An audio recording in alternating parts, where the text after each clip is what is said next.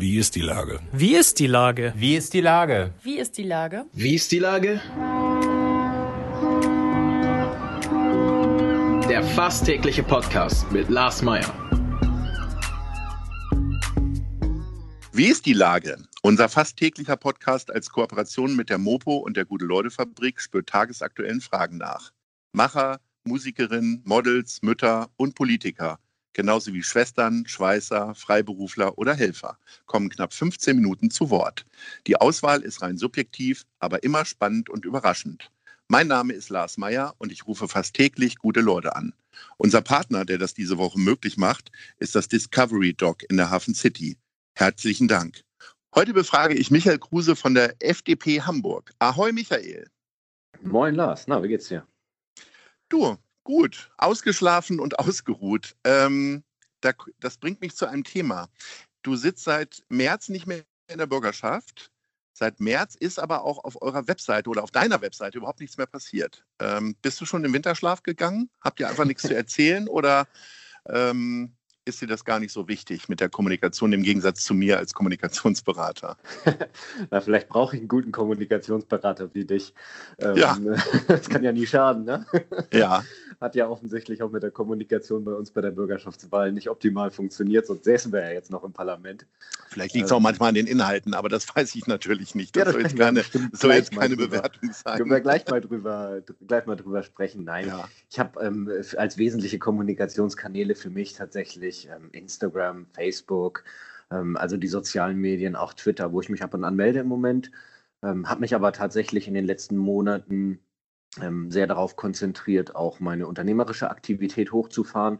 Ich sitze äh, nicht zu Hause und warte darauf, dass ich irgendwann wieder in einem Parlament sitze, sondern ähm, ich fülle meine Zeit gut, habe mein Haus fertig gebaut, habe mir gerade einen Hund angeschafft und äh, habe viel Freude an meinem unternehmerischen Engagement und deswegen ähm, ist die Politik im Moment bei mir nicht ausgeblendet, aber sie hat eine etwas kleinere Rolle in meinem Leben als in den letzten Jahren als Fraktionsvorsitzender.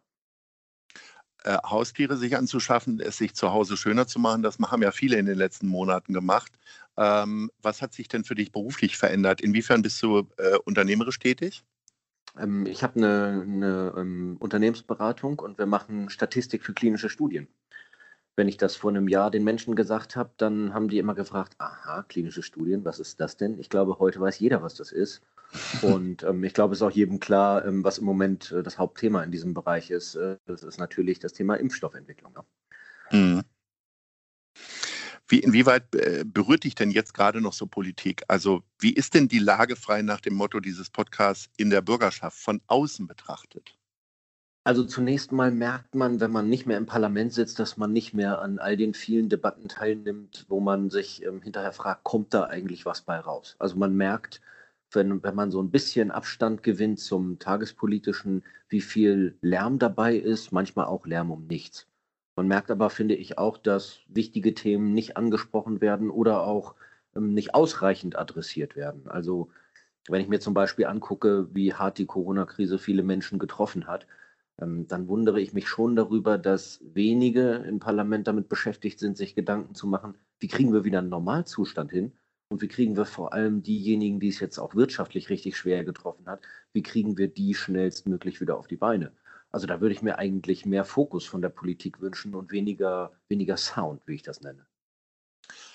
Ist das tatsächlich so? Also ich habe das Gefühl, es wird gerade nur über Corona diskutiert in der Bürgerschaft. Was wäre denn eigentlich so ein klassisches Thema, wo du sagst, viel Lärm um nichts? viel Lärm um nichts nehme, nehme ich wahr bei, bei vielen Debatten, die, die die Menschen im Moment äh, so überhaupt nicht berühren. Also was die Menschen berührt, ist ganz klar, ähm, dass es für viele überhaupt im Moment gar keine Möglichkeit mehr gibt, vernünftig der Erwerbsarbeit nachzugehen. Wenn ich an Solo-Selbstständige denke, wenn ich an Kulturschaffende denke, ähm, wenn ich an ähm, Veranstaltungsagenturen von Großveranstaltungen denke, die sind ja sehr stark eingeschränkt. Und da würde ich mir wünschen, dass man viel mehr mit den Organisationen auch spricht. Ich nehme auch das Beispiel Sport jetzt. Sportveranstaltungen sind jetzt langsam wieder mit Publikum möglich. Ich weiß aber von einer Reihe von äh, Großveranstaltern hier in Hamburg, dass sie sagen, naja, ist ja prima, wenn wir jetzt 20 äh, Prozent des Publikums wieder zulassen dürfen, aber wir brauchen 40 bis 50 Prozent des Publikums, um überhaupt äh, plus minus null da rauszugehen. Das heißt, es ist keine gute Situation, wenn wir ähm, Sportveranstaltern oder äh, Vereinen auch die Möglichkeit geben, jetzt wieder ähm, äh, mit Publikum ähm, zu spielen, aber gleichzeitig damit äh, die Verluste, die jetzt schon immens waren durch Corona und die, durch die Maßnahmen, die auch der Staat ergriffen hat dazu, wenn die Verluste sich dadurch jetzt noch vergrößern. Also da muss man mit den Vereinen sprechen und pragmatische Lösungen finden, damit die nicht noch härter kämpfen müssen, als sie es ohnehin schon müssen. Ich habe den Eindruck, dass der Finanzsenator schon äh, ganz schön viele Geldkoffer durch die Gegend schleppt hier, die äh, möglicherweise gar nicht da sind, also nur geliehen sind. Ähm, wo wäre denn genau der Punkt, wo du sagst, da müsste eigentlich noch mehr passieren, da müsste mehr von der Stadt unterstützt werden? Im Grundsatz äh, ist deine Partei doch eher eigentlich dafür, dass der Markt sich selber regelt, oder? Ja, der Markt muss sich äh, selber regeln, aber der Markt muss dafür ja eine Gelegenheit haben. Und wenn der Staat dafür sorgt, dass es Angebot und Nachfrage nicht mehr gibt, dann gibt es ja gerade keinen Markt. Das ist ja das Problem zum Beispiel von äh, Kulturschaffenden, die sagen, ich darf ja eine Veranstaltung, so wie ich sie anbieten möchte, am Markt gar nicht mehr tun. Und der Grund dafür ist, äh, sind staatliche Maßnahmen. Da hat der Staat also den Markt verhindert und deswegen ist er in der Pflicht, wieder dafür zu sorgen, dass der Markt auch wieder entsteht, damit die Menschen eben auch wieder ähm, ja, ihre eigene Existenz auch sichern können. Ich habe wenige Menschen getroffen in den letzten Monaten, die sagen, ich möchte hier jetzt gerne Almosen vom Staat haben, sondern die Menschen, die ich treffe, die sagen, ich möchte endlich wieder das machen dürfen, was ich gerne den, tue und was ich den ganzen Tag eigentlich bisher getan habe. Und zu dem, zu dem Geldthema, ja, ich habe auch den Eindruck, der Finanzsenator ist mit viel Geld unterwegs. Ich habe allerdings das Gefühl, dass das recht planlos eingesetzt wird. Also jetzt mal eben die Pandemiesituation zwei, drei Jahre zu verlängern, quasi auf Verdacht, ich halte das nicht für zielgerichtet. Ich halte es für wichtig, dass wir uns Gedanken darüber machen, was ist denn eigentlich das Einkommen ähm, oder was, sind die Bereiche, aus denen wir Einkommen erzielen in den nächsten Jahren? Klar, der Tourismus muss äh, in, den, in den Fokus genommen werden. Klar, der Handel hat eine Transformation, die ist durch Corona beschleunigt worden. Wir sehen es aber auch im Hafen, wo ähm, Zukunftsthemen im Moment Mangelware sind. Und dann kann ich auch aus meinem unternehmerischen Bereich sagen, es fehlt auch an äh, zukunftsfähigen Ansiedlungen. Also guck doch mal, wie viel Corona-Forschung äh, in Hamburg passiert und wie viel anderswo passiert. In Hamburg passiert ein bisschen was im UKE, aber das ist viel zu wenig. Also wir brauchen Pharma und Biotechs hier in Hamburg, weil das sind Zukunftsbereiche, die für die Menschen richtig wichtig sind. Woran glaubst du, äh, liegt es denn, dass äh, da keine vernünftigen Lösungen äh, entwickelt werden? Äh, möglicherweise auch, weil die Koalition mit sich selbst zu tun hat? Oder wie siehst du das quasi in der außerparlamentarischen Opposition sozusagen?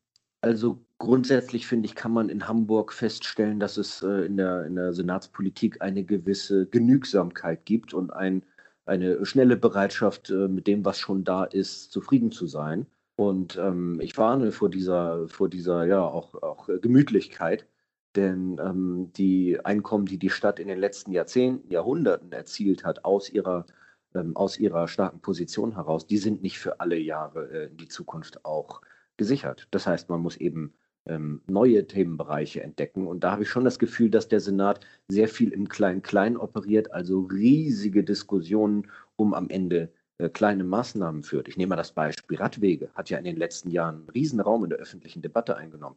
Ich glaube, es ist völlig unstreitig. Die Radwege in dieser Stadt sind in schlechten Zustand. Also sollen die die gut machen. Aber deswegen hat man ja noch nicht alles erreicht, um die Stadt in die Zukunft zu führen. Ne? Wie siehst du denn die Diskussion äh, Nachhaltigkeit kontra äh, Corona-Situation und Krisensituation?